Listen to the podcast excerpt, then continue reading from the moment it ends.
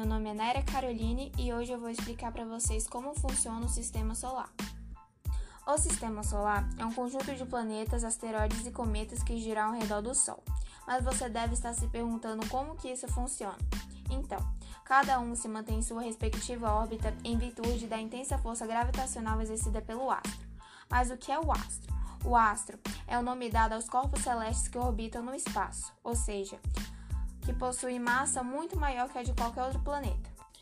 Os corpos mais importantes do sistema solar são os oito planetas, conhecidos como Mercúrio, Vênus, Terra, Marte, Júpiter, Saturno, Urano e Netuno, que giram ao redor do Sol, descrevendo órbitas elípticas, isto é, órbitas semelhantes a circunferências ligeiramente excêntricas.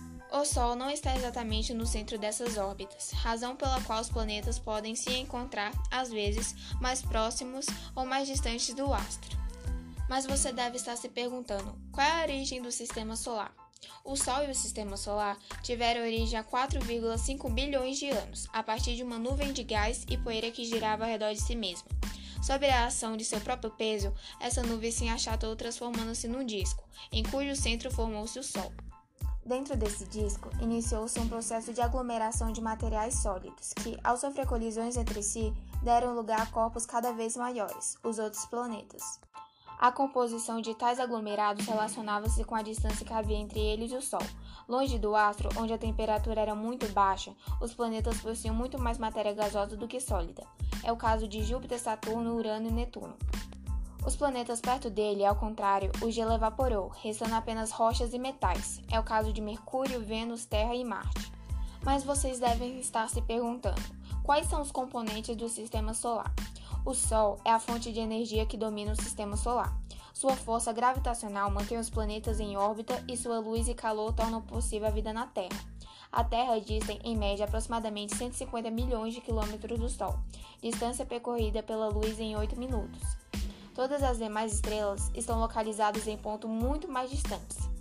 As observações científicas realizadas indicam que o Sol é uma estrela de luminosidade tamanho médios, e que no céu existem incontáveis estrelas maiores e mais brilhantes.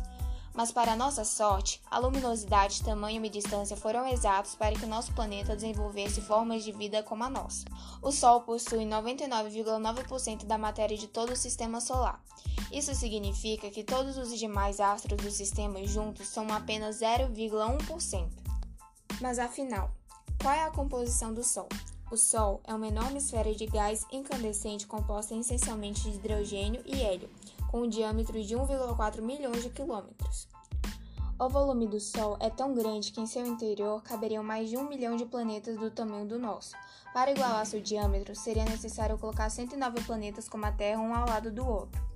No centro da estrela encontra-se um núcleo, cuja temperatura alcança os 15 milhões de graus centígrados, e onde ocorre o processo de fusão nuclear por meio do qual o hidrogênio se transforma em hélio.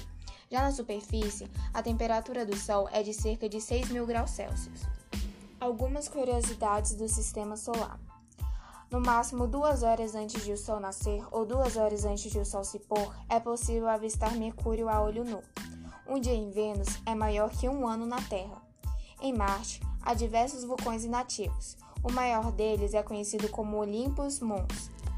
Em 1971, foi colocada na órbita de Marte a sonda Marine, que fez fotos da superfície do planeta, mostrando detalhes de até um quilômetro. Júpiter possui mais de 60 satélites naturais de pequenas dimensões. Saturno possui cerca de 60 luas. A presença de metano na atmosfera de Netuno lhe confere a cor azulada. Embora Mercúrio esteja mais perto do Sol, ele não é o mais quente. Vênus é quem ocupa esse posto, uma vez que possui uma atmosfera composta por dióxido de carbono que cria uma espécie de efeito estufa no planeta elevando sua temperatura a mais de 460 graus Celsius.